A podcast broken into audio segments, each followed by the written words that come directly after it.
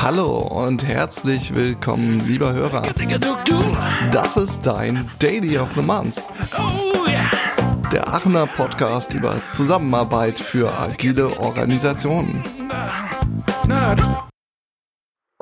Hier spricht Ihr Kapitän.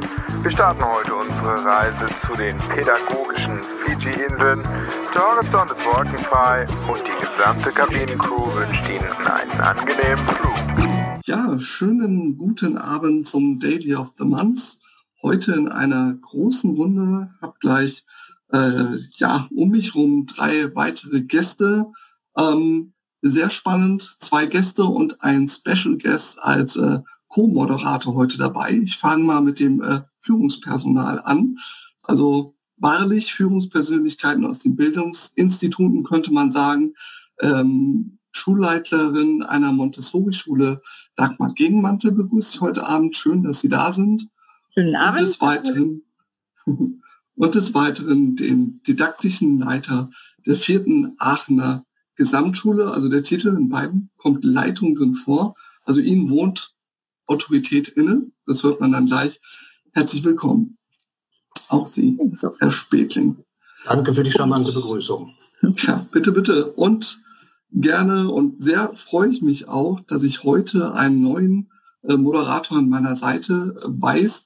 Ein, ein weiterer dritter VIP sozusagen, Markus Knabe-Roth. Ähm, viele wissen ja, dass der, unser Podcast aus dem Scrum-Tisch Aachen so ein bisschen geboren wurde. Und der, äh, der Vater des Scrum-Tisch Aachen, das ist der Markus. Und äh, ja, wie ich auch erst vor kurzem erfahren hatte, ein Scrum Master mit pädagogischen Migrationshintergrund. Ähm, da würde ich später gern nochmal ein wenig nachfragen. Oder was heißt später? Warum starten wir damit nicht direkt? Markus, ähm, kannst du dich nicht einfach dir mal als erster vorstellen und mal erläutern, was dein didaktischer Background ist? Ja, gerne. Hallo, ich bin Markus Knabe-Roth aus Aachen oder jetzt in Eschweiler. Ähm, didaktischer Hintergrund ist, dass ich ähm, von 2005 bis 12 äh, mein erstes Staatsexamen an der RWTH gemacht habe, also ähm, Diplom-Gymnasiallehrer heißt das da in Aachen, dann dieser Ausbildungszweig äh, Deutsch-Englisch Lehramt habe ich studiert und oh, Informatik-Grundstudium auch noch. Ähm, genau, und dann habe ich ähm, nach dem ersten Staatsexamen, wonach sich üblicherweise das zweite, das Referendariat anschließen würde, entschieden, dass ich das doch lieber nicht machen möchte und bin in ähm, einen Betrieb gekommen, äh, der Software entwickelt hat und dort bin ich nach kürzerer Orientierungsphase ähm, ja, zum Scrum Master geworden und diesen Beruf mache ich jetzt in einer anderen Firma zwar, aber immer noch insgesamt seit 2013 etwa. Ne? Also knapp oder doch schon gut sieben Jahre jetzt, genau. Scrum Master. Also irgendwie beide Welten, ähm, die vielleicht heute Abend diskutiert werden. Ich habe keine praktische Erfahrung als Lehrer, außer die paar Wochen, vielleicht zwölf Wochen oder so Schulpraktikum, die man insgesamt macht. Ähm, die habe ich mitgenommen. Aber ansonsten keine Lehrerfahrung. Mhm. Ja, das heißt, du bist schon ein Weltenwanderer, also kennst beide Welten so ein bisschen bei unseren beiden äh, Gästen, die im Schulkontext aktuell auch arbeiten. Ähm, Wäre es für mich jetzt auch mal spannend zu erfahren, ähm, würde ich vielleicht auch nochmal, dass Sie nochmal kurz was zu Ihrer Person sagen, ähm, ja, in welcher Funktion Sie arbeiten oder seit wann. Ähm, vielleicht auch noch mal ein kurzes Wort zu Ihrer Schule verlieren. Und ich fände es ganz spannend, wenn Sie daran anschließen könnten, was Sie mit dem Begriff agiles Arbeiten verbinden würden. Und ich würde sagen, Ladies first. Frau Gegenmantel, darf ich Sie kurz bitten, dass Sie den Start machen? Ja, ich bin äh, Schulleiterin der Montessori Grundschule in der Matteriestraße. Es gibt ja drei hier in Aachen und äh, das seit äh, ja ungefähr sechs Jahren und ähm, habe den Background halt als Lehrerin, mache den Beruf schon ja 23 Jahre eigentlich schon äh, mhm. Und ähm, ja, mache das einfach gerade an der Montessori-Schule sehr gerne, weil ähm, das eher etwas agiler ist, äh, vielleicht, mhm. als man das früher kennt. Ich kenne beide Systeme, hatte früher ähm, auch mehrere Jahre an ähm, Regelschulen halt auch ähm, gearbeitet, bis ich dann zur Montessori-Schule gewechselt bin.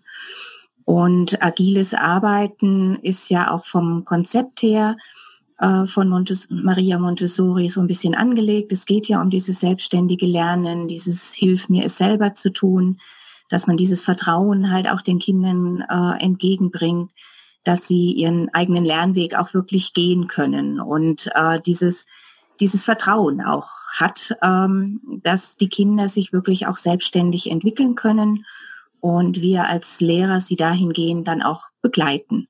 Das sind andere mhm. Strukturen, als man das selber äh, von seiner eigenen Schulzeit her kennt, äh, wo das doch ein bisschen hierarchischer auch aufgebaut war. Mhm. Und das so als Background äh, zu den Scrum-Sachen. Ich kenne es ein bisschen, weil ich sehr viel auch mit meinem Mann drüber diskutiere, der auch äh, Scrum Master halt ist.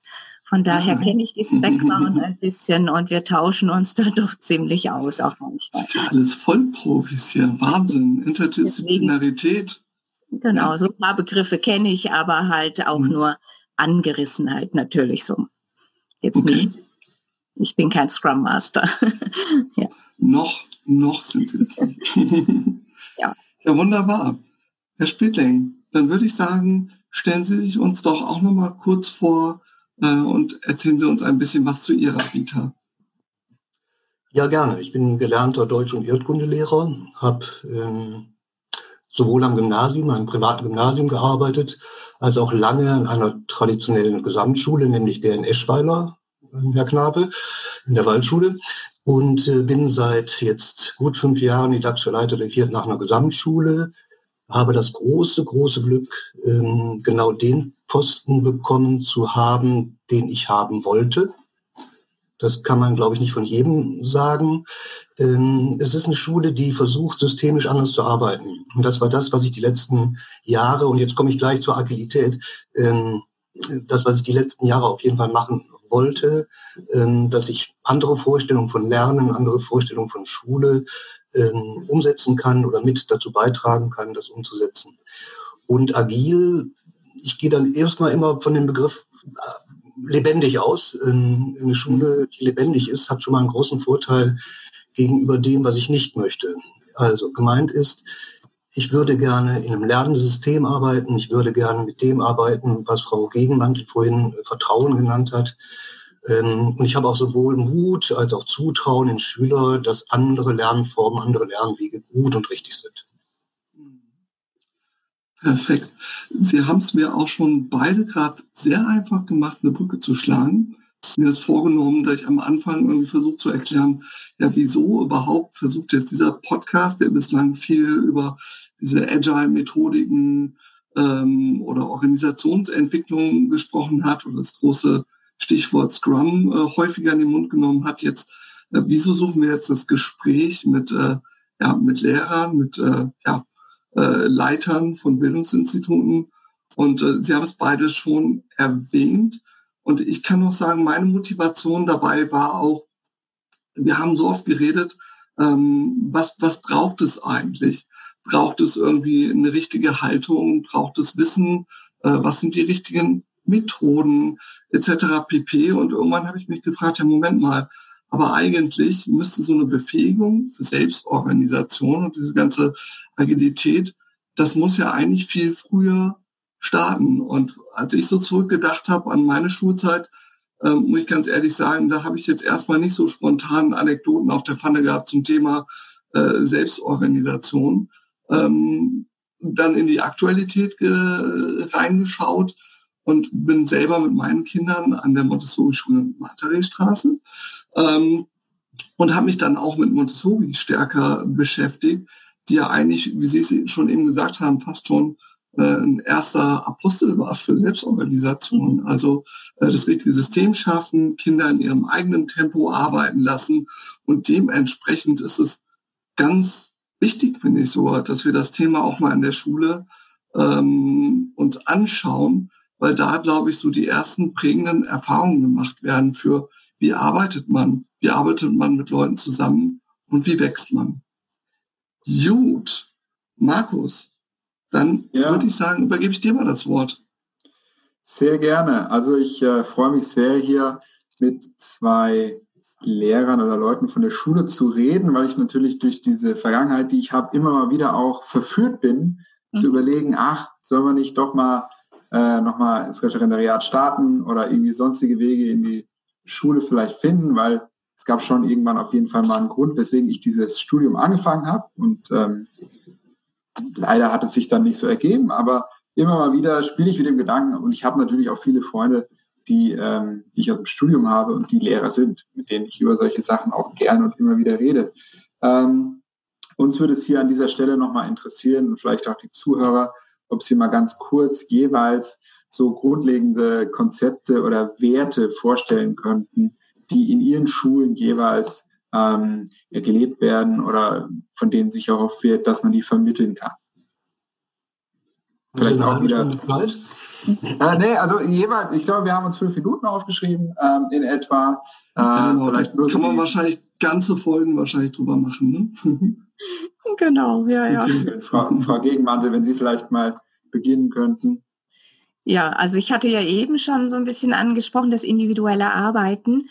Ähm, bei uns ist es einfach ähm, ja wichtig von Maria Montessori her jetzt auch, dass man die Kinder wirklich zum ähm, selbstständigen Arbeiten auch ähm, anleitet, dieses selbstständige Lernen. Und bei uns ist ja das Herzstück auch, dass die äh, Kinder in der freien Wahl der Arbeit ähm, das schrittweise auch lernen. Wir wollen wirklich versuchen, die Kinder da individuell halt auch abzuholen, wo sie im Moment stehen und ihre Fähigkeiten, Fertigkeiten, Stärken einfach ja zu fördern, weiterzuentwickeln, vielleicht auch erstmal zu äh, ja, entdecken und die Kinder darin auch wirklich bestärken, ähm, ihnen das Vertrauen auch geben ähm, in ihre eigenen Fähigkeiten und Fertigkeiten und dass sie eben mit diesen Entwicklungsmaterialien, wie Maria Montessori sie ja nennt, ähm, praktisch dann auch Hilfen bekommen, ihre Sinne äh, anzusprechen und sich einfach weiterzuentwickeln. Und äh, wichtig finde ich halt da einfach, dass ähm, wir möchten die Kinder, also die Kinder einfach zum ähm, ja, selbstbewussten, kritischen ähm, ja, Mitglied einfach äh, von Gesellschaft äh, praktisch zu befähigen, die auch Verantwortung übernehmen können für sich selber und auch für andere, für die Gemeinschaft. Also nicht nur individuell für sich selber, sondern auch in der Gemeinschaft. Ähm, das ist auch wichtig für unsere freie Wahl der Arbeit. Da können die Kinder nämlich schon in gelenkten Bahnen natürlich dann auch entscheiden, was sie wann mit wem ähm, auch bearbeiten und ihr eigenes Tempo, was Herr Magulai vorhin schon angesprochen hat, die Dinge auch äh, ja, wiederholen. Ähm, ob sie jetzt zwei oder drei Wiederholungen machen möchten oder nur eine, das hängt von den Kindern ab. Und da müssen wir natürlich versuchen, schrittweise die Kinder äh, zu dem selbstständigen Arbeiten hinzuführen und ähm, ja, versuchen das mit ganz vielen Methoden. Ähm, wie die Kinder halt äh, Stück für Stück sozusagen auch aufgefangen werden. Mhm. Ja, vielen Dank. Diese Selbstständigkeit, diese eigenverantwortliche Arbeitsweise ist ja auch was, was wir im Agilen immer wieder propagieren und uns wünschen. Ähm, Im Gegensatz zu der Schule wünschen wir uns das von Erwachsenen und da ist das ähm, häufig schwierig. Man kommt da auch an die Grenzen ne, und mhm. trifft, trifft Menschen, die sehr gerne gesagt bekommen, was sie tun sollen und das andere, den anderen Weg nicht so nicht so mögen oder nicht so gut äh, sich damit zurechtfinden und das nicht so gerne auch ähm, aus, äh, ausleben oder nutzen. Ja, einfach diese mhm. Chance, die man da hat. Und ich könnte mir schon vorstellen, dass da ähm, die, die Schulbildung oder die Ausbildung in der Schulzeit da einen Teil dazu beigetragen hat, wie das so ist. Herr Spätling, könnten Sie uns noch mal einen kurzen Abriss darüber geben, ähm, wie bei Ihnen an der Schule solcherlei Konzepte oder Werte gehandhabt werden? Ich denke, dass äh, das Zauberwort in den letzten Jahren in didaktischen Diskussionen ist Potenzialentfaltung. Das ist ein Begriff, den es so noch nicht gegeben hat. Ähm, der ist in den letzten Jahren aufgekommen. Und ich sage mal ganz allgemein, wenn es Schule gelingt, egal ob Grundschule, weiterführende Schule, spielt überhaupt keine Rolle, ähm, wenn es Schule gelingt, dass die Schüler und Schülerinnen ihre eigenen Potenziale überhaupt entdecken, wenn dafür Zeit und Raum da ist, dann hat Schule schon einen Großteil der Aufgabe erfüllt. Weil Menschen, die ihre eigenen Potenziale kennen, die entdecken, was sie können, werden daran weiterarbeiten, werden das optimieren, werden ähm, auch Verantwortung übernehmen für sich selbst in diesem Zusammenhang. Das hat viel mit Standing zu tun. Und ähm, wir glauben einfach, dass je höher der Anteil an Eigenverantwortung in den Prozessen, in den Lernprozessen bei den Schülern und Schülerinnen liegt, desto stärker das, was man früher Persönlichkeitsentwicklung genannt hat. Und da sind wir eigentlich ganz nah an Maria Montessori, äh, mhm. an, an, an, der Ideologie. Ich meine das nicht despektierlich. Mhm. Ähm, da, da gibt viele Schnittmengen. Wir gucken nur aus einer anderen Richtung. Ähm, wir glauben, dass diese Fähigkeiten, wo Herr Knabe Sie vorhin sagten, dass viele Erwachsene, die gar nicht wollen oder gar nicht können oder irgendwas dazwischen, dass diese Fähigkeiten heute einen anderen Stellenwert haben. Ähm, wenn ich mir angucke, die rasanten Veränderungen in Gesellschaft, Stichwort Heterogenität, Inklusion, äh, fehlender Konsens, Wertekonsens, wenn ich mir angucke, die Veränderungen in Kommunikation, brauche ich mir nur meinen Sohn anzugucken, äh, um die Veränderungen der letzten Jahre mitzubekommen. Und wenn ich mir angucke, die Veränderungen in der Arbeitswelt, dann muss Schule heute andere Dinge vermitteln als vor 30 Jahren. Zumindest wenn man noch den Anspruch hat, Kinder gesellschafts- und arbeitsfähig zu machen, sie auf dem Weg zu begleiten, dass sie ihre Position und ihren Weg finden. Vielleicht, äh, ah, Frau Gegenmann, ich sehe gerade, Sie würden da gerne noch was ergänzen. Oh ja, ich finde das, was Herr Spätling auch gesagt hat, das ist einfach so wichtig. Durch die veränderte ähm, ja, gesellschaftlichen Rahmenbedingungen auch, äh, finde ich, fehlt manchmal auch die Zeit und der Raum, sich entwickeln zu können. Wie Herr Spätling sagt, Potenzialentfaltung oder Maria Montessori Entwicklungsmaterialien. Ich finde, da ist unsere Richtung absolut ähnlich. Das sehe ich genauso wie Herr Spätling. Und da die Gelassenheit auch zu haben, ähm, merke ich auch, dass auch bei Erwachsenen häufig verloren gegangen ist. Dieses Vertrauen und die Gelassenheit, die Kinder auch wirklich kommen lassen zu können, ja, sich entfalten lassen zu können. Und ähm, das finde ich einfach auch wichtig, denen wirklich auch Zeit geben zu können. Und äh, mhm. das ist ein Phänomen, was wir auch feststellen, auch ja bei den Grundschulkindern. Und ich denke, das wird in der weiterführenden Schule und in der Arbeitswelt eben auch nicht anders sein. Wunderbar, das Gespräch geht schon voll in Gang. Da ist gerade äh, eine weitere Meldung. Herr Spätling, gerne. Ja, ähm, Frau Gegenmannte sagte, Sie hatten viele Methoden entwickelt, um da weiterzuhelfen.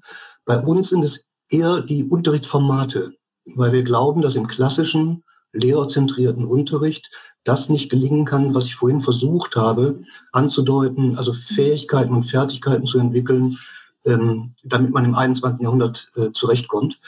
Und wir haben Lernbausteine auf unterschiedlichen Niveaus und wichtig ist, die Schüler bestimmen das Niveau. Das heißt, sie sind von Anfang an Mitbestimmer in ihrem Lernprozess. Wir haben äh, Projektzeiten, in denen Schüler nur ein Oberthema vorgegeben bekommen. Ich habe mir sagen lassen, das heißt Problem-Based Structures. Es gibt ein Oberthema, es wird ein Schwerpunktthema selbst gesucht, es gibt einen Zeitrahmen. Und die Schüler finden ein Team, sich damit auseinanderzusetzen. Ähm, und wir haben Werkstätten, wo die Idee, dass man Potenziale nicht nur intellektuell hat, sondern dass sie intellektuelle und Wissenspotenziale verbinden müssen mit dem, was man wirklich macht, was man greifen, was man tun kann.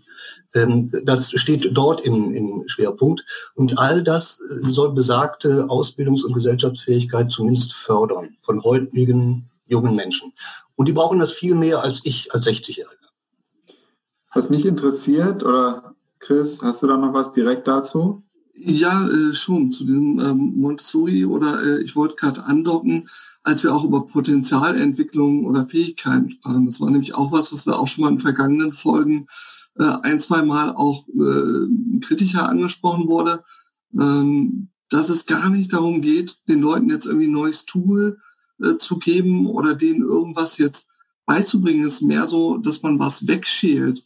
Oder ähm, Maria Montessori, wenn ich das richtig gelesen habe, kommt ja auch so ein bisschen aus der Zellforschung oder Biologie ist, glaube ich, so der Background. Und sie spricht ja auch davon, dass eigentlich die, die Kinder haben den eigenen Bauplan schon in sich. Wir müssen ja. denen nur den Raum, wir müssen eigentlich nur das System passen machen und dann läuft das einfach. Das ist etwas, was wir in der Arbeitswelt oft, glaube ich, uns auch nicht trauen, so zuzulassen, weil wir immer denken, wenn da nicht einer die Richtung vorgibt oder eine klare Struktur oder ein Projektplan, dann gibt's Chaos. Mhm. Aber der Mensch an sich oder im Schulkontext, das Kind, das weiß eigentlich schon, wie es geht.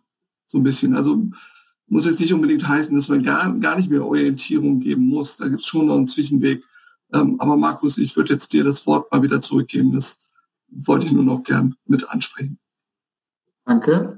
Ähm, für mich die Parallele, die sich da aufdrängt, die ich in meiner persönlichen Arbeit sehe, ist, ähm, dass wir auf, dass wir in der Arbeit mit Scrum-Teams, einem Entwicklungsteam, Softwareentwickler, fünf bis neun Leute vielleicht, ähm, immer wieder darüber reden, dass ähm, die Inhalte, die zu bearbeiten sind, von außen kommen, von der anderen Instanz im Scrum Framework, der Product Owner, das ist die Person, die die Inhalte bringt und sagt, das brauchen wir.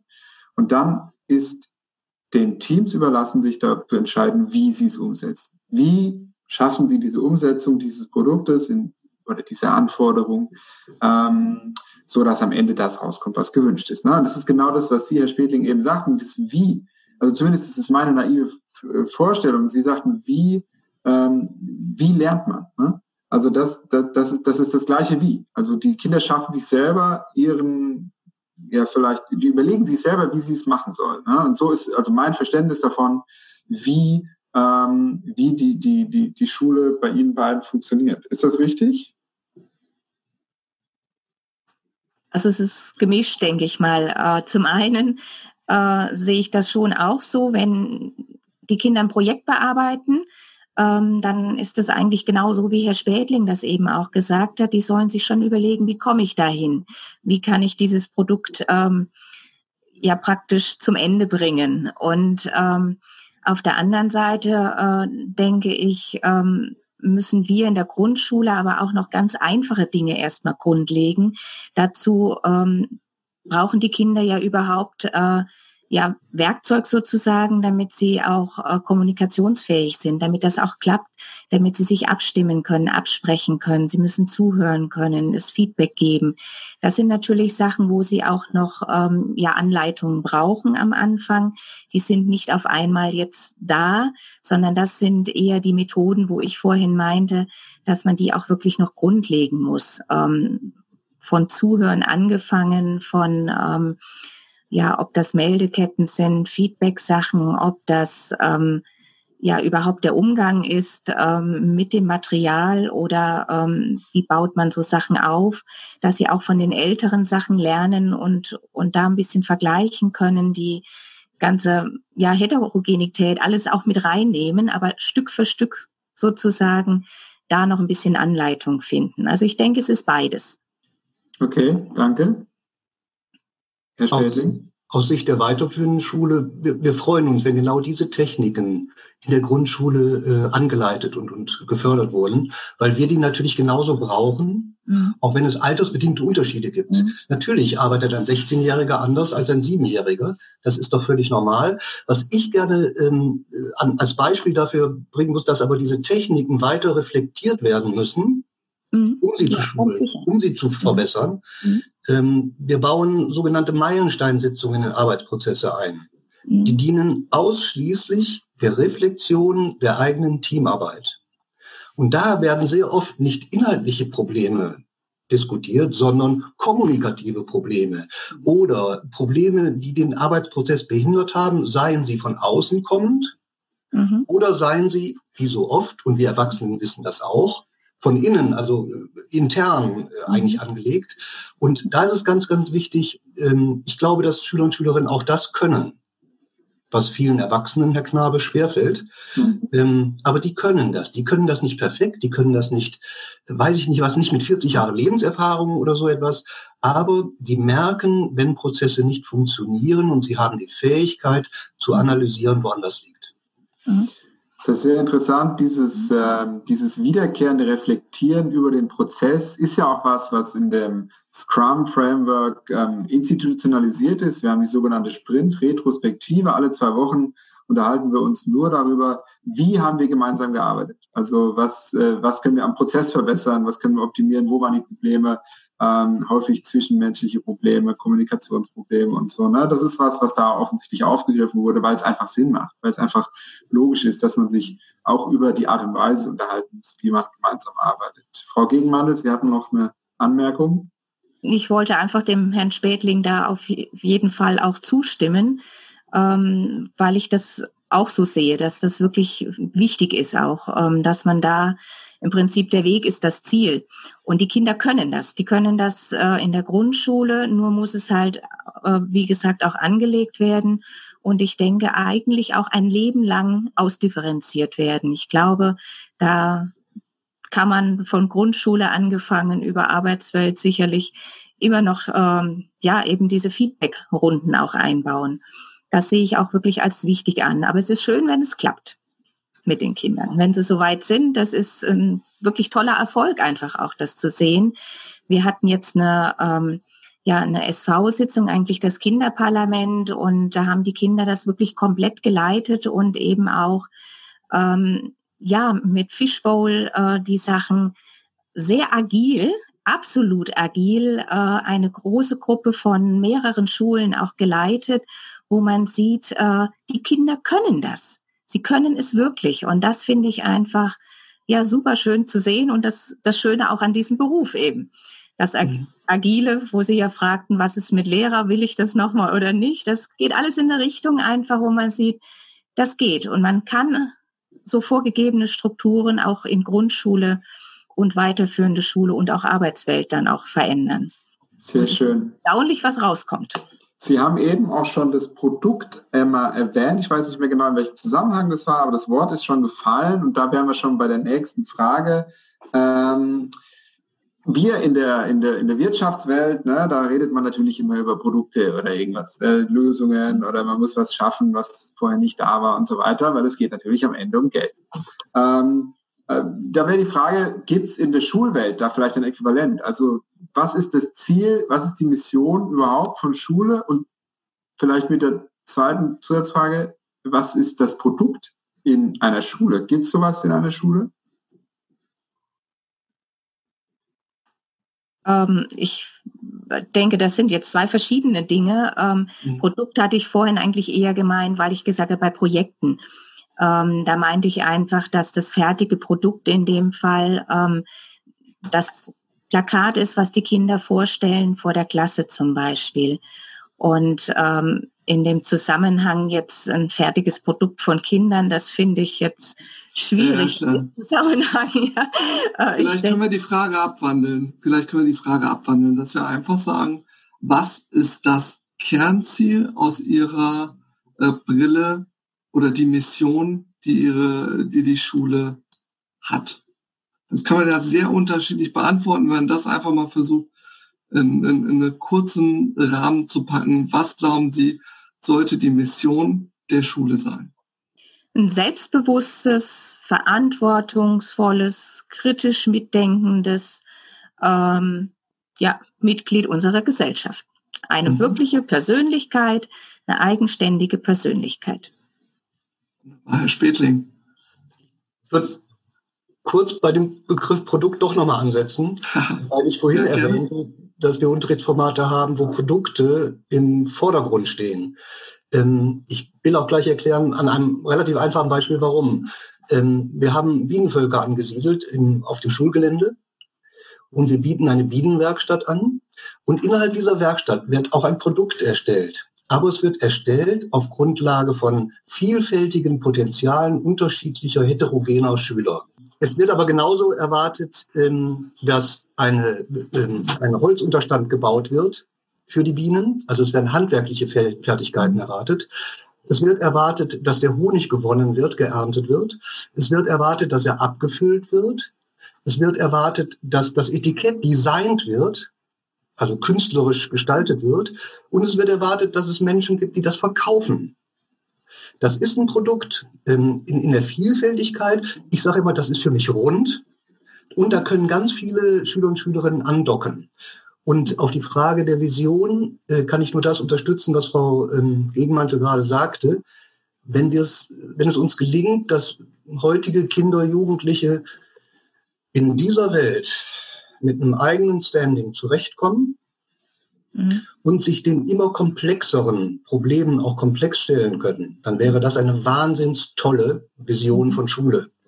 Und komplexer wird diese Welt an allen Ecken und Enden. Mhm. Ja, das können wir, glaube ich, bestätigen. und äh, aktuelle Dinge äh, zeigen uns, dass Sie da recht haben. Ja, ich würde gerne auf ein Thema umschwenken, was mich auch sehr umtreibt und was Thema der letzten Folge war. Da ging es um Autorität oder neue Autorität. Und das ist ja ähm, in der Tat, also der Gast der letzten Folge war auch sehr äh, beeinflusst von Heim Oma, der aus dem Pädagogikbereich kommt und da damals ein neues Konzept aufgestellt hat, wie man, äh, ja, sagt man, schwer erziehbare Schüler oder Schüler die halt Schwierigkeiten haben, im System Schule zurechtzukommen, zum Beispiel das heißt, äh, starke herausfordernde Schüler. Genau. Ah ja, sehr gut. Danke für die Vokabel. Ähm, also beispielsweise gewalttätige, ähm, also äh, Schüler, die am Frieden arbeiten, äh, keine Ahnung, kriege ich gerade nicht political correct hin. Ähm, ja, wie man mit solchen äh, Schülern umgeht, weil die einfach nur wegzuschicken oder nicht mehr zu unterrichten einfach auch keine Lösung ist und hatte dafür über, äh, über Konzepte der neuen Autorität gesprochen und da auch versucht, so ein Gleichberechtigungsmodell äh, reinzu, reinzubringen. Also äh, Macht durch Nähe. Eben halt nicht. Oben ist der Lehrer, der irgendwie wie damals in der ganz alten Zeit mit Rohrstock und äh, Furcht und irgendwie mit solchen Methoden versucht hat, seine Autorität durchzusetzen, sondern wirklich versucht, äh, näher ranzurücken äh, und darüber einen Kurswechsel hinzukriegen. Ich merke aber, dass mit der Gleichberechtigung, da gibt es gewisse Grenzen und über die würde ich gern reden. Und es gibt einen Punkt, der ist sehr plakativ, der fällt einem direkt auf und der ist auch bei meinen Kindern mal zum Thema gemacht worden bei einem Abendessen, das mit dem Duzen und Siezen. Ähm, ich meine, später in der weiterführenden Schule, dann wird irgendwann auch mal ein Duzen eingeführt. Aber so Grundschulzeiten oder vielleicht auch Anfang der weiterführenden Schule, Sitzen ist immer noch eigentlich der State of the Art. Und warum ist das so? Also bei uns duzen uns alle. Wir duzen auch alle. Die Kinder ja. sollten halt äh, wissen, wenn sie aus der Grundschule, da haben wir sehr viel diskutiert, auch im Kollegium, mhm. ähm, in der Grundschule ist es eigentlich eher immer das Du. Und äh, ja, die Kinder sollten, denke ich, schon wissen, wenn sie in die weiterführende Schule gehen, wen sie mit Nachnamen ansprechen, den sieht man normalerweise, dass sie diese Fähigkeit zumindestens kennen, was so Höflichkeitsregeln halt auch angehen, ähm, weil auch Kolleginnen berichtet haben, ähm, dass Kinder, die aus einem anderen Kulturkreis teilweise kommen und das gar nicht kennen, da ist ja alles per Du, dann manchmal auch schon ein bisschen anecken in weiterführenden mhm. Schulen, weil sie die, die Sachen gar nicht gelernt haben. Und äh, ich denke da, ja, ein gesundes Mittelmaß. In Grundschule war es irgendwie immer das Du. Ich weiß, eine weiterführende Schule kenne ich wenige, wo es per Du ist. Ähm, mhm. Da ist dann meistens der Cut eigentlich drin. Ähm, ja, weiß ich nicht. Als Grenze äh, würde ich das jetzt gar nicht unbedingt jetzt sehen. Sie hatten ja Grenzen mhm. angesprochen. Ähm, ich finde, es kommt eigentlich auch auf die Art und Weise des Umgangs an. Ich finde mhm. da viel mehr die, die Beziehungsarbeit auch wichtig. Sie hatten ja mhm. angesprochen mhm. mit äh, ja, ähm, verhaltensauffälligen ähm, Schülern vielleicht oder mhm. originellen, verhaltensoriginellen Schülern. Mhm. Ähm, da finde ich, ist es einfach wirklich die Beziehungsarbeit, die gemacht wird. Und ich glaube, dann ist es auch egal, ob es jetzt das Sie oder das Du wäre in dem Fall, sondern der, der Umgang miteinander, ob er auf Augenhöhe stattfinden kann oder mhm. äh, ob es, wie Sie auch gerade gesagt haben, zu autoritär ist, ähm, wo die Kinder einfach gar keinen ja, Zugang mehr haben. Mhm. Das ist ja schon ein symbolischer Ausdruck von Hierarchie. Ne? Das ist ja schon relativ klar. Ähm, ich, ich kann mir vorstellen, dass der Christoph vielleicht ein bisschen darauf abgezielt äh, hat, zu fragen, warum, warum, warum muss es das geben? Gibt es vielleicht auch irgendwie so eine, so eine Begründung dafür, dass es immer noch einen Wert hat oder einen Sinn hat oder so den Kindern sowas beizubringen, ja, dass man das haben muss, weil, naja, im Rest der Welt muss man auch manchmal freundlich sein und so, ne, vorsichtig sein oder wie auch immer. Oder Hierarchie, Autorität akzeptieren. Und das könnte vielleicht ein bisschen die Idee gewesen sein in der Frage. Beziehungsweise ähm, der Lehrer duzt den Schüler, aber der Schüler duzt den Lehrer. Das ist Nein, ja dann eigentlich nicht. Mhm. Ja, bei uns duzen aber beide, beide. Also die Schüler, Ach so. die Schüler sagen bei uns normalerweise du und mhm. wir sagen zu den Schülern auch du. Man merkt immer äh, meistens so im dritten, vierten Schuljahr, dass mhm. manche auf das Sie überschwenken. Und ähm, ansonsten ist es aber in der Regel, dass sie uns mit Du und Nachname ansprechen. Du Nachname, okay. Mhm. Ja, das ist in der Grundschule eigentlich alle Schulen, die ich kenne, so. Ja weiterführende Schule ist es dann immer ein, ja, ein Unterschied. Ich kenne eine Schule in Göttingen, da ist es dann per Du und Vorname gewesen an der weiterführenden. Mhm. Das ist die einzige, die ich kenne. Ich nehme mal an, Herr Spätling, bei Ihnen ist auch eher das Sie wahrscheinlich dann, wie in allen anderen Aachener weiterführenden Schulen und sonstigen Schulen in Deutschland, wo ich das kenne, eigentlich. Ja. Bei uns ist das Sie obligatorisch. Äh, mhm. dass Fünfklässler schon mal in das Du verfallen, äh, führt auch nicht zu Sanktionen, mhm. sondern man tuschelt immer so ein Achtklässler, du kannst den Herrn Spätling doch nicht duzen. Nur Schulverweis. Irgendwie ne? sowas in der Richtung. ähm, das ist überhaupt kein Problem. Ich glaube, dass das Problem von Autorität, autoritär, von Beziehungsarbeit, von Begegnung auf Augenhöhe nicht am Du oder Sie liegt. Mhm. Das sehe ich genauso.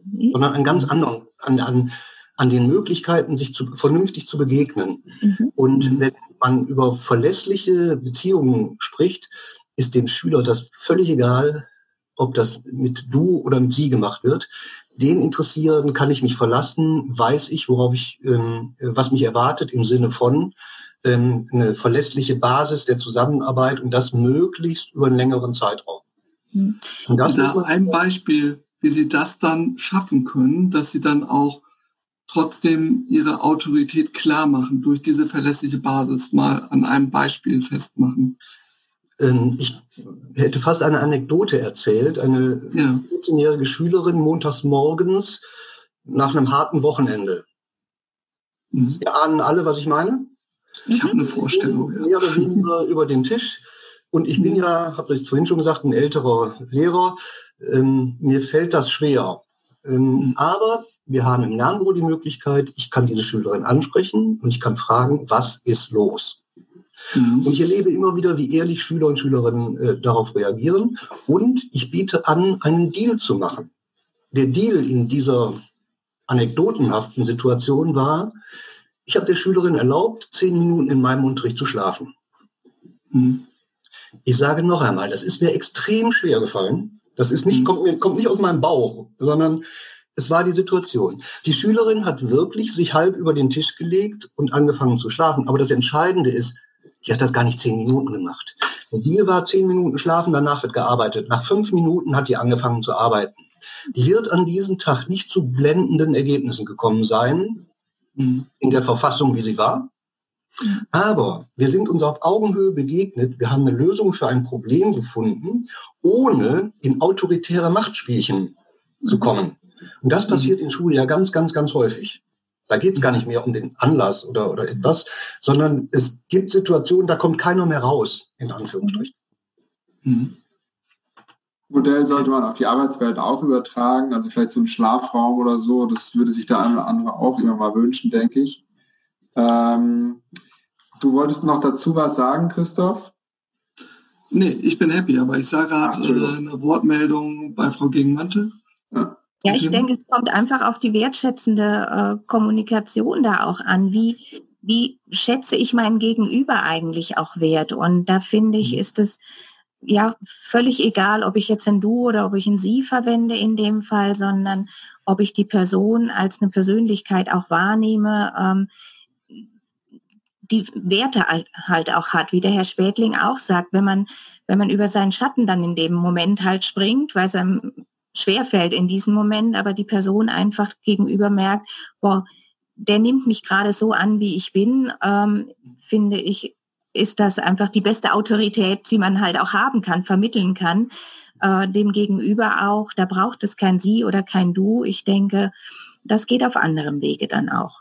Es ist mhm. wirklich einfach die Wertschätzung ähm, und dieses auf Augenhöhe begegnen und auch eine echte Beziehung halt auch aufbauen zu den zu denjenigen keine Distanz halt lassen und diese Machtspielchen sich da eigentlich auch gar nicht drauf ja einzulassen auch mhm. beziehungsweise die gar nicht entstehen zu lassen, wenn das wirklich wertschätzend auch miteinander kommuniziert wird. Die Begriffe, auch sagen, Entschuldigung? die Begriffe Wertschätzung und ähm, Augenhöhe sind auch Begriffe, die wir in der Arbeitswelt immer wieder hören, die auch durch die Ideen von New Work oder ähnlichen Sachen ähm, auf jeden Fall Einfluss haben, die auch in Scrum gelebt werden ähm, oder zumindest von denen man sich wünscht, dass sie im Scrum-Umfeld gelebt werden. Ähm, es gibt äh, in, innerhalb des Scrum-Teams oder der, dieses Geflechts aus Scrum Master, Product Owner, Scrum-Team, ähm, Entwicklungsteam, ähm, gibt es äh, da mit Sicherheit auch gute, äh, sagen wir mal, Ergebnisse damit. Trotzdem äh, gibt ja in so einem Unternehmen auch noch so andere Positionen, ja, man spricht von den sogenannten Stakeholdern. Ähm, das sind dann vielleicht äh, außenstehende Parteien, vielleicht Produktmanagement, vielleicht äh, doch noch irgendwie hierarchisch angelegte Gruppen, Teamleads oder so, die irgendwie reinspielen und mitmischen.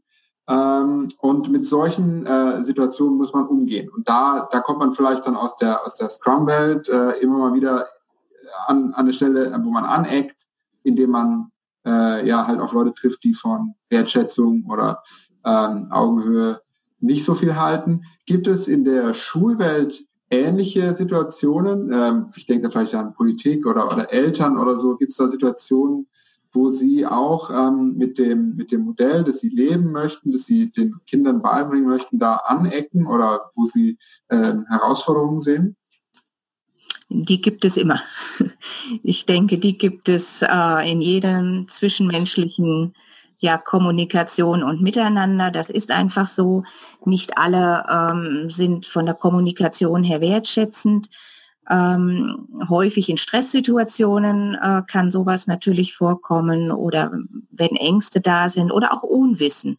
Und äh, da finde ich einfach immer wichtig, dass man transparent macht, warum man so handelt ähm, dass man es auch anspricht. Also ich spreche das auch, wenn es Eltern zum Beispiel betrifft, äh, spreche ich das an. Ich spreche das bei jedem auch bei jedem einfach an und erwarte, dass er wertschätzend mit mir kommuniziert und auch umgekehrt. Und ich habe die Erfahrung gemacht, wenn man ähm, wertschätzend bleibt, ähm, dass auch äh, das Gegenüber dann häufig äh, es auch merkt und äh, darauf auch eingehen kann. Manchmal nicht unbedingt direkt, ähm, aber in der Regel ähm, ja kommen auch manchmal die Entschuldigungen, sagen, oh, ich glaube, da bin ich etwas entgleist. Das hatte ich auch schon mal mit Eltern, aber in der Regel äh, ist es eigentlich bei uns in der Schule äh, sehr wertschätzend. Wir haben wenig ähm, ja, große Reibereien. Sie sind natürlich auch die, die Schulleiterin, ja, ähm, mit einer gewissen Autorität doch vielleicht verbunden, dass sich der ein oder andere dann da etwas zurückhält. Ähm, können Sie das auch bestätigen, Herr Spätling? Zunächst mal, auch wenn ich zum Schulleitungsteam ähm, gehöre, spreche ich auch mit meinen Kollegen und Kolleginnen auf Augenhöhe. Das ist nicht mehr so wie früher. Äh, dass wir da oben irgendwo sitzen und die dann nur kommen, wenn sie was wollen.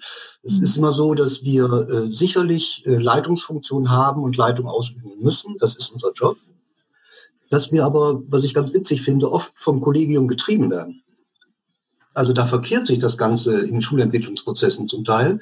Ähm, und dass die einfach mehr fordern, als wir glauben, im Augenblick machen zu können.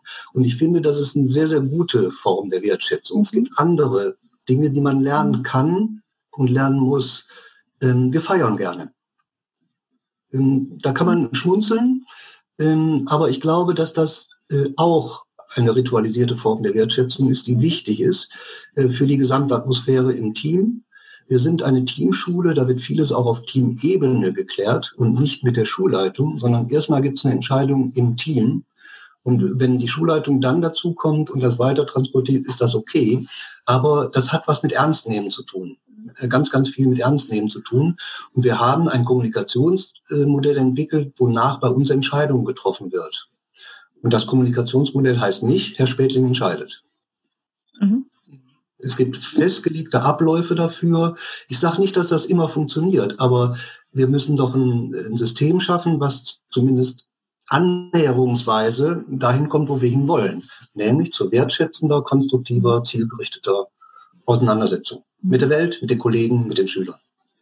Wobei ich sagen muss, ähm, im Kollegium selber ähm, da, da sehe ich es ja noch relativ ähm, optimistisch, aber ich sag mal, die anderen großen Stakeholder bei Ihnen, äh, da hätte ich gedacht, die, die werfen da schon mal größere Hölzer zwischen die Beine, ähm, sei es jetzt irgendwie das, das politische System, Gesetzgebungen, äh, die ihre Schularbeit betreffen und gewisse Grenzen aufsetzen. Und die, die schlimmsten Stakeholder, ähm, zu denen gehöre ich ja selber als Eltern, die kommen ja teilweise mit den, mit den krassesten ähm, also althergebrachten ich, ich muss ehrlich sagen, ich finde einfach, ist ganz wichtig die Art und Weise, wie mit umgegangen wird. Ich finde bei uns an der Schule, und das konnte auch eine Qualitätsanalyse der Bezirksregierung uns bescheinigen, ist einfach, ähm, dass wir ein absolut wertschätzendes Klima auch bei uns an der Schule leben.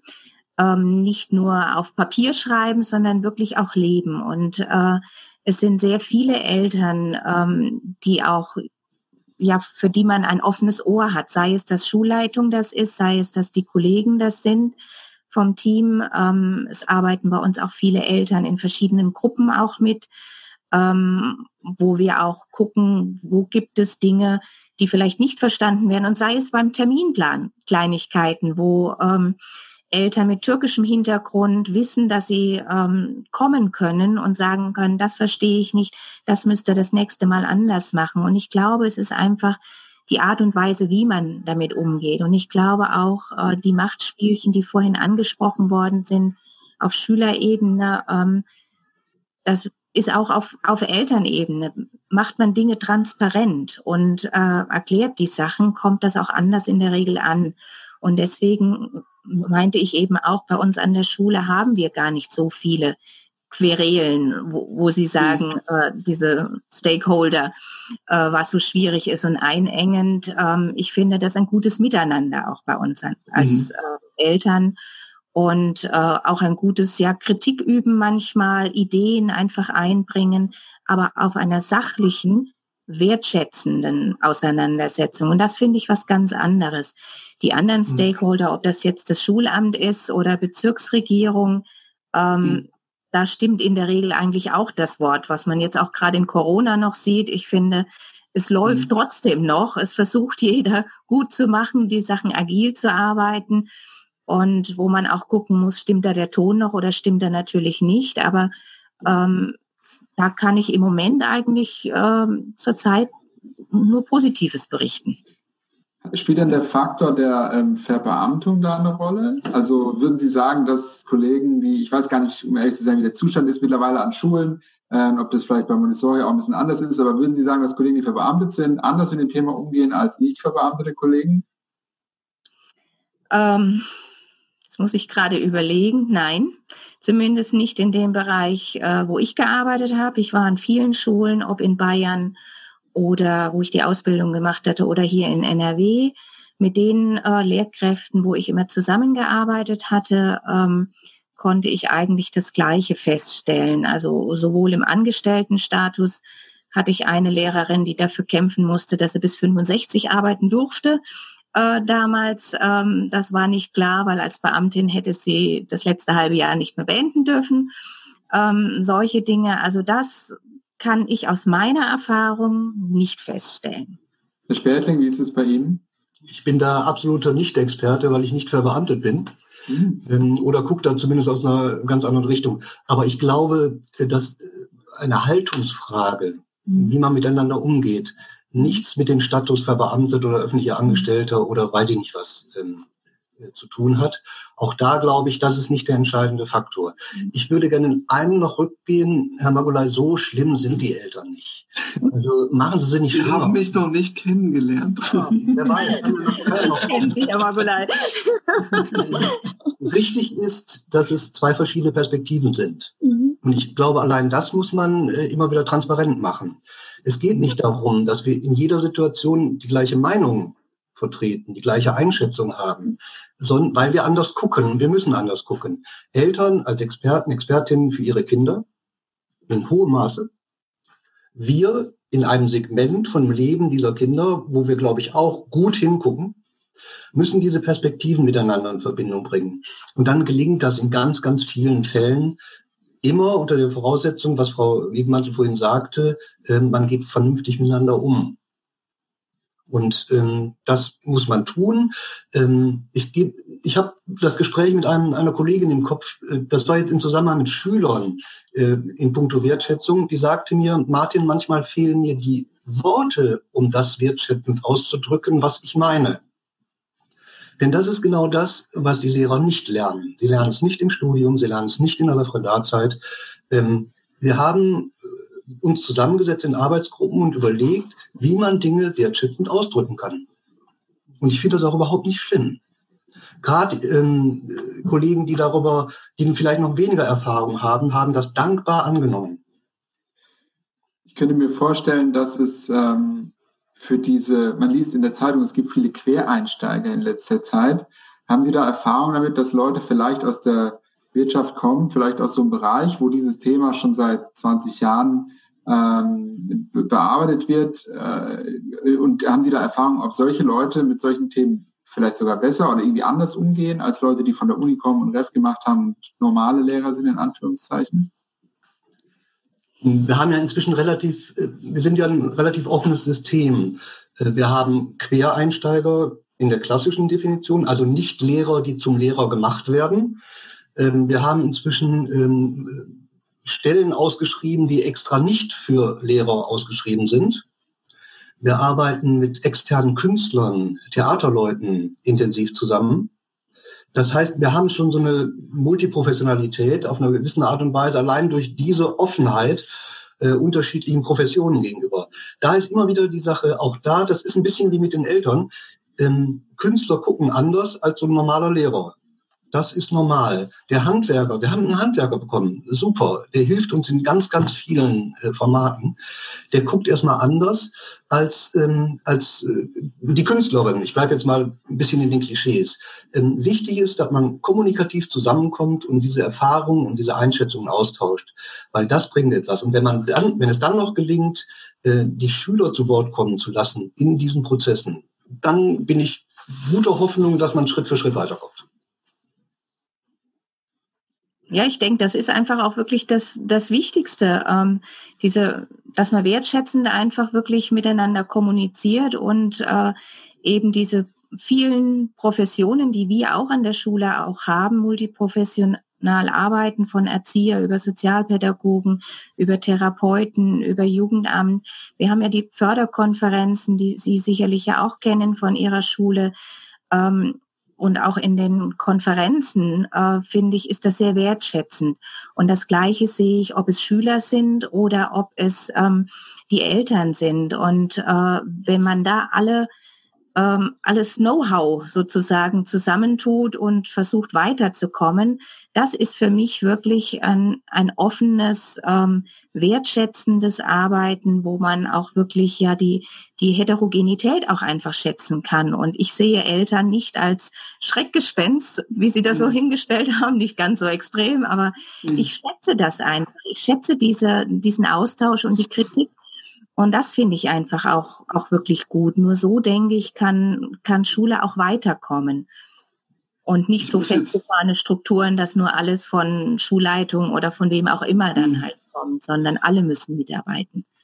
Okay. Da gehören auch ich die Eltern. Nur, ich muss nur einmal kurz die Vokabel für mich klar äh, kriegen, weil ich habe jetzt wirklich sehr oft das Wort Wertschätzung gehört bin mir gar nicht so sicher, wie es genau gemeint hat, weil wir haben jetzt zum einen viel darüber gesprochen, dass irgendwie Heterogenität dankbar angenommen wird und der Wert von Heterogenität erkannt wird, was ja auch schon mal gut passt zu, zu der Scrum-Welt, wo wir auch damit arbeiten, dass wir heterogene Teams äh, haben und die sich gegenseitig äh, befruchten. Aber kann mir einer eine kurze Definition von dem jetzt häufig gefallenen Wort Wertschätzung geben?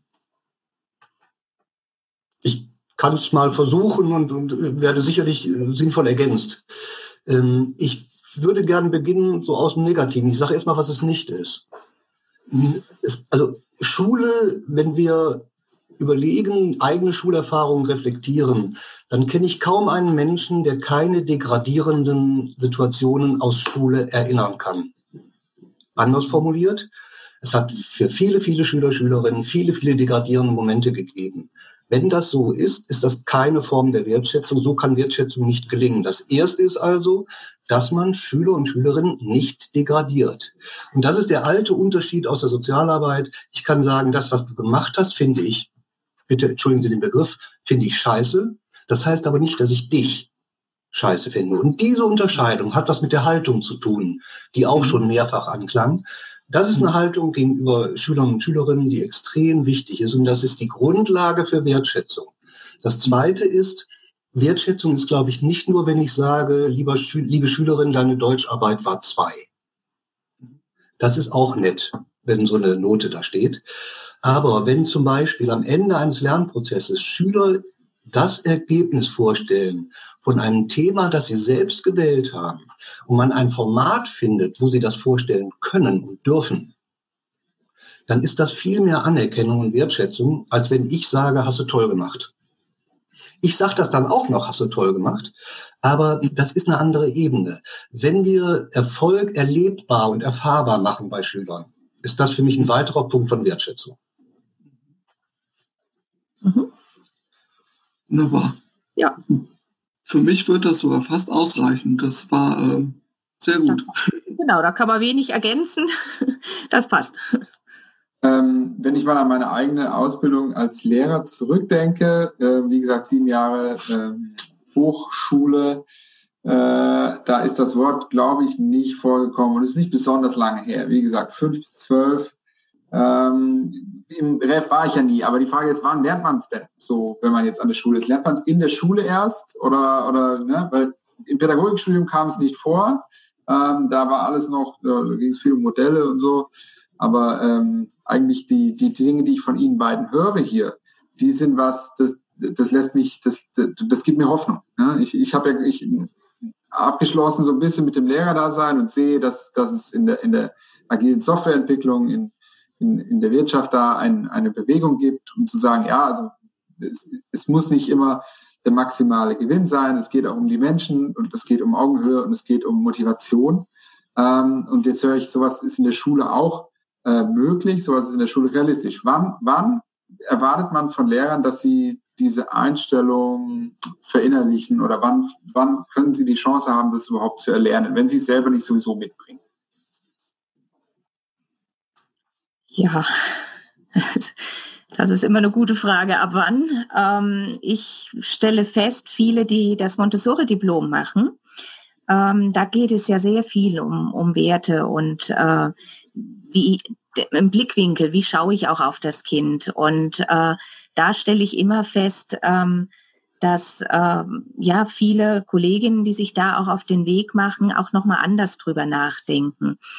Und ähm, ich denke schon, es hängt immer von ja, fähigen Vorbildern ab und Personen. Also ich habe im Studium auch Professoren gehabt, äh, die auch solche Dinge vermittelt haben.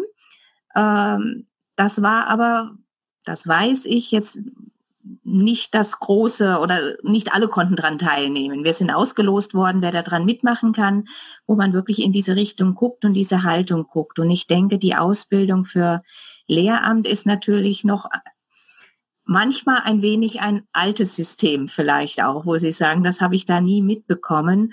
Das merken wir auch gerade an unserer Schule, ähm, dass es dann ja manchmal schwierig ist, in der Jahrgangsmischung auch ähm, für die Lehramtsstudenten dann in die Prüfungen reinzugehen, weil das äh, zwei Systeme im Prinzip noch sind. Wo ist die Frage, was kann ich wirklich vermitteln, wie kann ich es machen? Da herrscht auch noch ein bisschen Unsicherheit ähm, von der Prüfungssituation her auch. Aber es geht. Also ich kenne es von der Uni her. Ähm, wir hatten da Kurse, äh, die in die Richtung ja kooperatives Lernen auch gegangen sind. Äh, da gab es jede Menge bei uns, äh, allerdings wie gesagt nicht in NRW. Ich habe in Bayern studiert. Ähm, aber ja, es ist die Frage, wo lernt man es? Durch Vorbilder. Hm. Weiß nicht wie. Ich glaube auch, dass dass jeder anders erstmal von sich aus mitbringt, je nachdem, welche Sozialisation er diesbezüglich ähm, hat erleben dürfen oder erleben müssen. Ähm, glaube aber darüber hinaus, dass Wertschätzung was mit einem Menschenbild zu tun hat. Und das ist für Schule und Umgang mit Kindern, Jugendlichen, jungen Erwachsenen ähm, schon zentral. Ähm, wir propagieren ein Menschenbild, das von Gleichberechtigung, gleicher Augenhöhe spricht. Wir propagieren ein Menschenbild, das sagt, dass Schüler selbst entscheiden können, wie ein Weg zu gehen ist, dass sie die Fähigkeit dazu haben. Und diese Grundhaltung erwarte ich auch von allen Kollegen und Kolleginnen, die an unserer Schule arbeiten möchten. Und wenn wir die Möglichkeit haben, auf Neueinstellungen Einfluss zu nehmen, geht es nicht nur darum, ob der neue Kollege in Mathe eine Eins gemacht hat im Examen, sondern es geht viel stärker darum, ob er diese Grundeinstellung mitbringt. Das Zweite vielleicht noch, ich glaube, dass wenn man ein Unterrichtssystem schafft, wo den Schülern Eigenverantwortung und Eigenorganisation prinzipiell zugestanden wird, dann ist das der erste Schritt der Wertschätzung. Und zwar schon systemisch. Mhm. Weil ich aus der belehrenden Oben-Unten-Situation rauskomme. Oben-Unten kann nicht wertschätzend sein. Das, ich habe in der Grundschule, entschuldigen Sie, ich habe noch Marienbildchen bekommen als äh, Wertschätzung. Das ist kein mhm. Scherz. Ähm, ich glaube, dass das eine völlig fremdbestimmte Wertschätzung ist, die nichts bringt. Und heute schon gar nicht. Ähm, aber wenn man, äh, wenn man sagt, ja, wir trauen dir das zu, und wenn man diesen Prozess coachend begleitet, dann ist das systemisch schon eine Form der Wertschätzung. Mhm. Gleichzeitig ähm, ist ja die Schule in Deutschland auch ein System, wo gewisse Ergebnisse erwartet werden, so wie ich mir das vorstelle, ja, Hochschulreife oder so. Da gibt es ja Anforderungen, da gibt es gleichzeitig auch Zeitdruck, vielleicht mit G, G8 oder so. Ähm, passt das denn immer? Kann man immer die Förderung geben, die Sie gerade skizziert haben, oder muss man auch Abkürzungen finden? Um auch dieser Idee gerecht zu werden, dass eben man als Mensch sich auch mal ins System einpassen muss oder so. Jeder Mensch muss sich auch ins System einpassen und Anpassung ist nichts äh, Schlimmes, wenn das nicht zur Selbstverleugnung führt. Was aber diesen Druck, und den haben Sie, glaube ich, gerade angesprochen, den Druck, normierte Wissenskataloge fertig zu kriegen angeht, der Druck ist immens. Der ist immens, besonders auf die Kolleginnen und Kollegen aber ich erzähle als Anekdote immer, ähm, wenn ich sage, dass Schule, meinem Sohn sage, der ist 20 äh, fast, ähm, der ist 20, ähm, er, Schule diene in erster Linie der Wissensvermittlung. Dann lacht er mich aus, zückt sein Handy und fragt mich, wie viel Wissen ich denn haben möchte innerhalb der nächsten 30 Sekunden.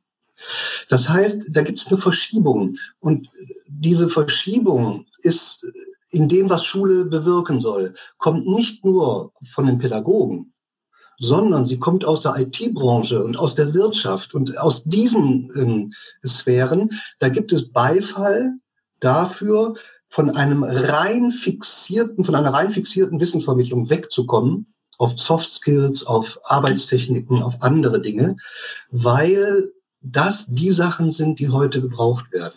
Bitte nicht missverstehen wir müssen, ich finde es wichtig, Wissen zu vermitteln. Das ist ein, ein Bestandteil von Schule. Aber es ist nicht der alles Entscheidende. Ich glaube, dass Fähigkeiten und Fertigkeiten auf anderer Ebene heute viel mehr angefragt sind. Ähm, und wenn wir das unterstützen, wenn wir diese Prozesse unterstützen, kriegen wir auch Applaus aus der Wirtschaft. Das wäre vor 15 Jahren quasi undenkbar gewesen. Mhm. Nicht so absolut bestätigen, sorry Chris, wenn ich dir da nochmal reinfahre, aber bitte, bitte. Ähm, wir als Scrum Master sind wir ja so, man nennt uns Servant Leader, das heißt, wir kümmern uns um Probleme und ähnliches. Und ähm, ich kann bestätigen aus meiner Erfahrung, dass die meisten Probleme, die wir bei uns haben, sind zwischenmenschlicher Natur. Es sind Kommunikationsprobleme, es sind Probleme, weil Leute eben auf diese Dinge nicht geachtet haben, die Sie eben hier dargelegt haben. Es ist nicht, wer kann was und wer kann es nicht oder so. Das ist überhaupt nicht das Problem, sondern es ist nur das Problem, wer hat sich wie verhalten gegenüber jemandem und was hat das bewirkt und was für negative Faktoren hatte das. Und mit solchen Diskussionen verbringt man sehr viele Stunden, die sehr viel die kosten Geld, ja, die könnte man anderweitig einsetzen. Christoph. Genau, ich würde den Ball mal direkt aufnehmen, weil das führt mich direkt zu einer Frage. Äh, Christoph? Ähm, ja, hörst du mich? Okay, Christoph ist jetzt kurz raus. Ja, bin ich raus. Interessant. Ich, ich sehe mich noch. weiter aufnimmt oder nicht? Ja, ich nehme weiter auf. Ah ja, okay, Entschuldigung, du warst kurz, äh, du, du ah. hast in deiner Pose verharrt und ich dachte, ah, kurz, ja. Äh, ja. das mache ich manchmal. Ja, äh, Zoom, ja, Zoom teilt mir auch zwischendurch sowas mit von wegen Internetverbindung wäre instabil, mhm. aber ich ignoriere das einfach mal. Ja, mach einfach. Äh, wir wissen es besser. ja, ähm, ihr hört mich ja jetzt wieder alle, dementsprechend werde ich jetzt wieder reden. Hm, du sprachst gerade ein, schönes äh, Beispiel aus der Praxis des Scrum Masters an, ähm, was in solchen Retro-Gesprächen, da sprachen wir am Anfang auch drüber, herauskommen kann. Das heißt, ähm, man spricht da in dem Zusammenhang oft, wir haben es ja ein bisschen mit den Anglizismen von Impediments, also letztendlich Dinge, die einem im Weg stehen, um die Arbeit vernünftig zu machen. Und darüber redet man dann in Retros und nimmt sich dann auch als Ergebnis dieser Retro-Meetings Dinge vor, die man im nächsten Sprint verbessern will, damit man wieder äh, besser arbeiten kann. Habe ich das richtig dargestellt? Richtig, genau. Der Markus ja. nickt, wunderbar.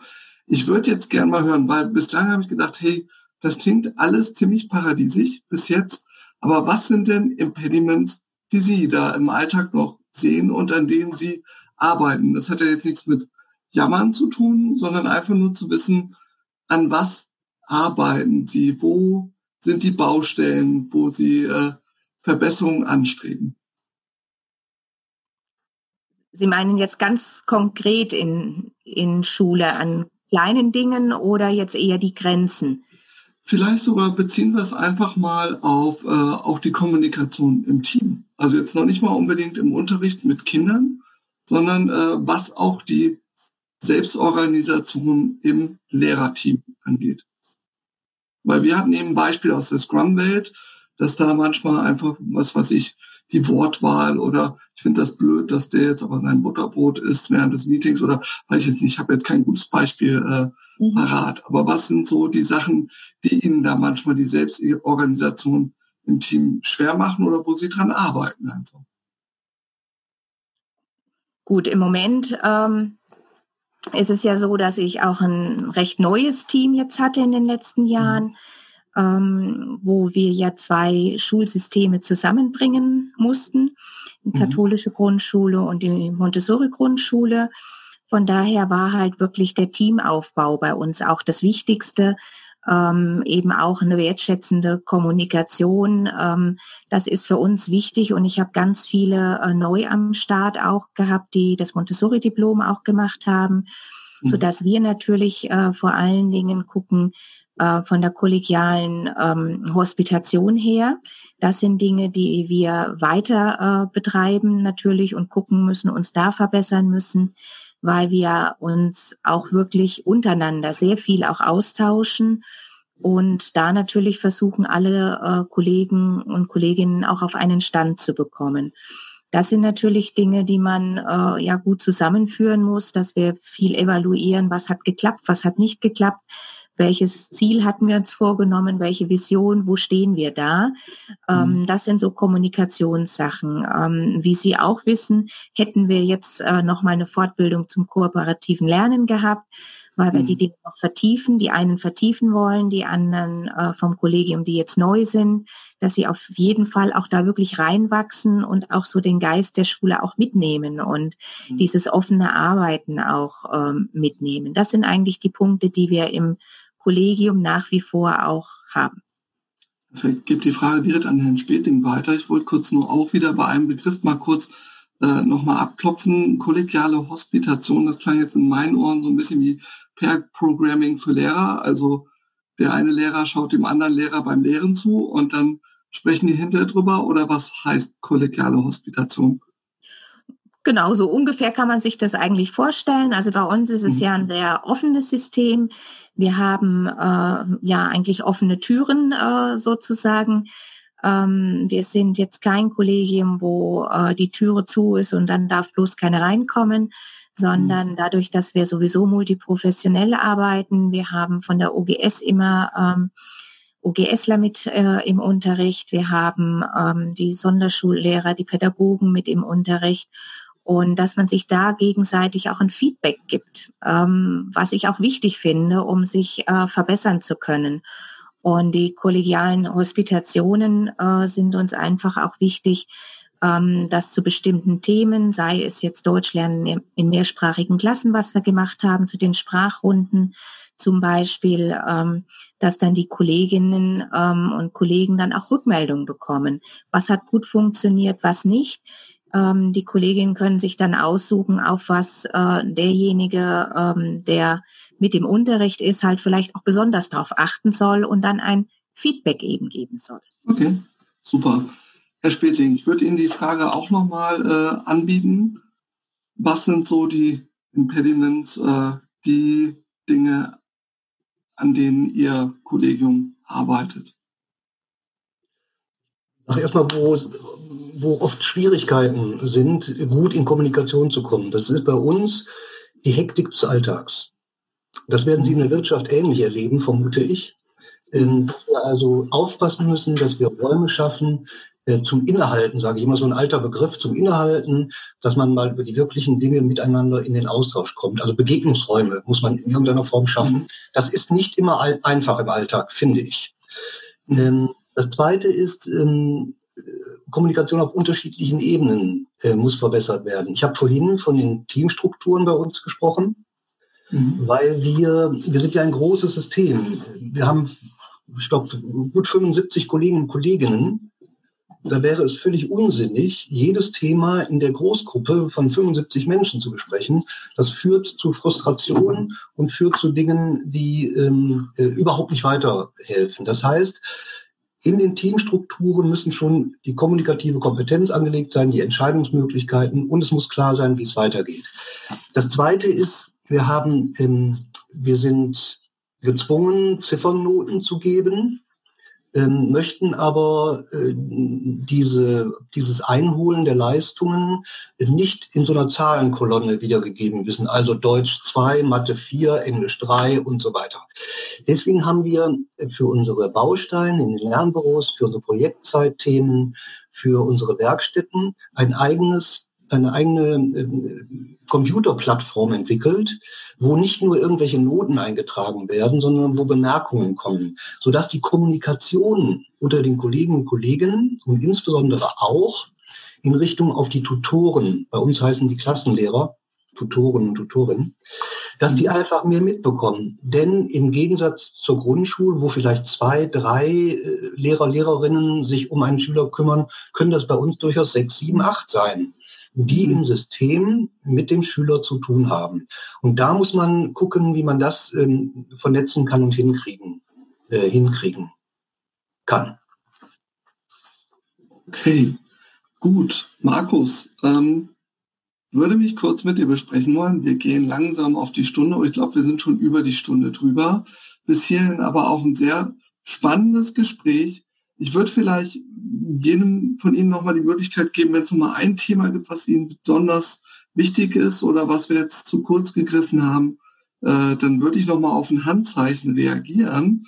Äh, oder auch wenn du sagst, Markus, ich habe jetzt aber noch eine Frage, die möchte ich stellen, dann äh, setzen wir die noch rein. Ansonsten, guck mal kurz auf dein Gesicht. Ich würde unseren Gästen gerne den Vortritt lassen, falls sie noch konkrete Themen haben, die sie besprechen möchten. Ja. Okay. Ich habe nur einen Wunsch. Ähm, einfach den Wunsch, dass über, über Schule äh, viel mehr öffentlich gesprochen wird. Ähm, Im politischen Raum, aber auch im normalen, im, im städtischen Raum, weil ich glaube, dass ähm, wir darüber nachdenken müssen, wie sich Lernen verändern kann. Ähm, und das hat nicht nur was mit Gymnasium, Realschule, äh, Hauptschule, Gesamtschule zu tun, sondern es hat was damit zu tun, dass wir gesellschaftlich Lernen und Schule einen deutlicheren Stellenwert geben müssen. Ähm, und zwar nicht, weil wir Lehrer so toll sind, sondern weil wir das schuldig sind äh, der Generation von Kindern jetzt gegenüber, die in eine sehr, sehr schwierige Welt gehen wird ähm, und komplexe Probleme lösen muss und hoffentlich auch lösen wird. In diesem Zusammenhang drängt sich bei mir wieder so die Frage auf, ne? wenn, wenn ich das höre, ähm, wie Sie Schule leben, was Ihrer Meinung nach der Stellenwert von Schule ist, dann ist es ein sehr hoher Stellenwert. Und dann, ähm, ich glaube, gesellschaftlich ist es auch so, dass man der Schule und dem Lehrer und so weiter ähm, eigentlich, wenn man drüber nachdenkt, einen hohen Stellenwert zurechnet und sagt, ja, wunderbar, also das ist natürlich sehr wichtig gesellschaftlich. Auf der anderen Seite ähm, gibt es da zwei Sachen, die mir nicht so gut gefallen, nämlich erstens, dass der Lehrer ähm, von vielen anderen Berufsgruppen auf eine gewisse Art und Weise betrachtet wird, die ich, sagen wir mal, ein bisschen herabschätzend ähm, bezeichnen möchte. Und ich weiß nicht genau, wo das herkommt. Und zweitens, ähm, dass mir schon während dem Studium, aber auch jetzt, wo ich mich mit Leuten unterhalte, immer wieder dieses Argument unterkommt, da jetzt endlich die Verbeamtung und jetzt lehne ich mich zurück. Und das habe ich im Studium schon tausendmal gehört und ich habe es im Studium schon, ich, da waren Leute mit mir, die waren damals schon komplett unfähig und die haben dieses Argument gebracht, Hauptsache sie haben das. Und ähm, ich, höre es jetzt auch von Leuten, die jetzt verbeamtet werden und die sagen, ah, jetzt ist alles, ich habe eh keine Zeit, ich mache immer das Gleiche und jetzt äh, diese ganzen modernen Methoden und so weiter, die interessieren mich alle. Ne? Leider kenne ich solche Lehrer, ziemlich viel. Und ähm, das, das ist was, was, was mich ein bisschen frustriert. Ne? Ich, ich, ich höre, es gibt, es gibt gute Konzepte, es gibt gute Ansätze. Wenn man ihnen beiden zuhört, dann glaubt man, das ist wunderbar in der Schule und das müsste eigentlich doch perfekt laufen. Und dann, und dann höre ich aber von Leuten diese andere Seite und ich weiß nicht so genau, wie das übereinstimmt. Ne? Also wie kann das sein? Ähm, und mein, mein Verdacht ist, das Beamtentum verhindert gute Lehrer, verhindert gute Schulausbildung. Das ist, was sich leider bei mir eingebrannt hat im Studium. Deswegen ich dann auch irgendwo der Abschied genommen habe und gesagt habe, ich habe keine Lust mehr darauf, weil ich befürchte, es wird dahin laufen und dann ist man Verbeamter, dann macht man nichts mehr. Dann optimiert man sich nicht mehr selber. Diese Selbstverbesserung, die im Scrum eingebaut ist, alle zwei Wochen. Wie können wir besser werden? Wie können wir ähm, uns ein bisschen steigern? Wie können wir mehr erreichen? Das gibt's in meiner Wahrnehmung nicht, sobald jemand sich da in Anführungsstrichen ausruhen kann. Ist das da was, was Sie bestätigen können? Da würde ich Sie ganz gerne einfach mal in die Schule einladen. Kommen Sie, hospitieren Sie mal. Ich kann, äh, also ich habe ein wirklich tolles Kollegium, was sich absolut engagiert, was man äh, jetzt auch sieht, wie kreativ auch gearbeitet wird, welche Ideen zusammenkommen, wo kein Unterricht im Moment stattfindet, in einer Stresssituation natürlich. Und äh, ich habe keinen im Kollegium, der sich auf die faule Haut legt. Im, Gegen, im Gegenteil eigentlich. Und äh, ich würde Sie gerne einladen. Das hört sich gut an, ja. Vielen Dank. Uns einfach zum Hospitieren nochmal. Ähm, das fände ich einfach schön, damit man auch mal ähm, noch ein anderes Bild vielleicht auch von Schule bekommt. Ich weiß, äh, dass es so Lehrer gibt. Ja, das kann ich auch nicht verneinen, aber ähm, ich weiß aus meiner Praxis und Erfahrung, ähm, dass es nur Einzelne sind und die leider dann vielleicht auch mehr rausgehoben werden. Ich glaube, dass das Umgekehrte der Fall ist. Also ich habe in, von Bayern über NRW mit wirklich engagierten Lehrkräften zusammengearbeitet. Und ich finde eigentlich das Schöne an unserem Beruf, dass es eben nicht immer das Gleiche ist. Trotz der Vorgaben äh, kann man äh, da sehr viel ähm, ja, sich selber mit einbringen, neue Dinge ausprobieren, mit den Kindern gemeinsam, Eltern gemeinsam auf neue Wege begeben. Und ähm, das ist eben nicht mehr so starr, wie es vielleicht früher auch mal war. Mhm. Also ein Beispiel für die berühmte negative Presse. Ne? Diese negativen Nachrichten, die sind viel lauter, viel sensationeller. Da springen die Leute an, sagen, ja, guck, so ist es, ne? obwohl es nur ein kleiner Beispiel, ein kleiner Auszug mhm. ist. Ja, Herr Spertling, Sie wollten da auch noch, glaube ich, reagieren also das mit der Einladung hat mir die Frau Gegenmantel jetzt leider vorweggenommen. Das ist hier clever von ihr. Ähm, das äh, wiederhole ich gerne auch für unsere Schule. Das ist aber auch eine Selbstverständlichkeit. Das Zweite ist, ähm, ich habe vorhin mich schon geoutet als nicht, ver nicht verbeamteter Mensch. Deswegen bin ich zurückhaltend, was die Einschätzung des deutschen Beamtenwesens angeht. Was aber doch viel wichtiger ist, ist, dass wir den Fokus und die Unterstützung für die Kollegen und Kolleginnen verstärken müssen, die neugierig sind, innovativ sein wollen mhm. und die Veränderungsprozesse in Gang setzen möchten. wenn das blockiert wird, hat das oft etwas mit Angst zu tun.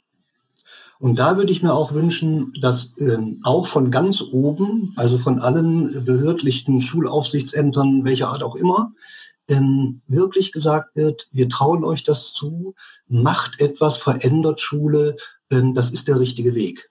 Und das würde auch helfen in Kollegien, ähm, wo vielleicht nicht alle gerade Hurra schreien, wenn es um Wertschätzung geht, ein Stück weiter voranzukommen.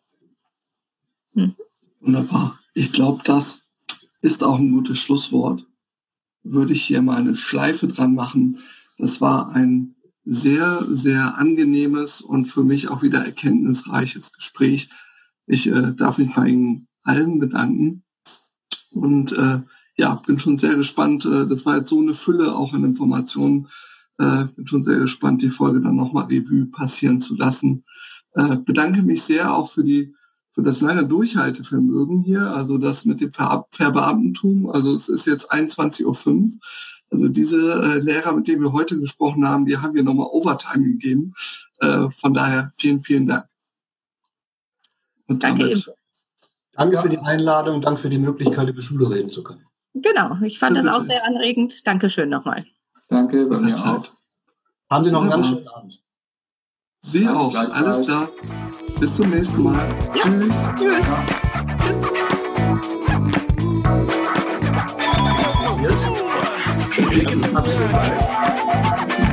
Nur nehmen Sie bitte, ich komme mal. Ich musst du doch was editieren, ja? Hast du dir gehofft? Das bleibt doch nicht aus, ja. Ja, ja. Nehmen wir als Outtake. yeah.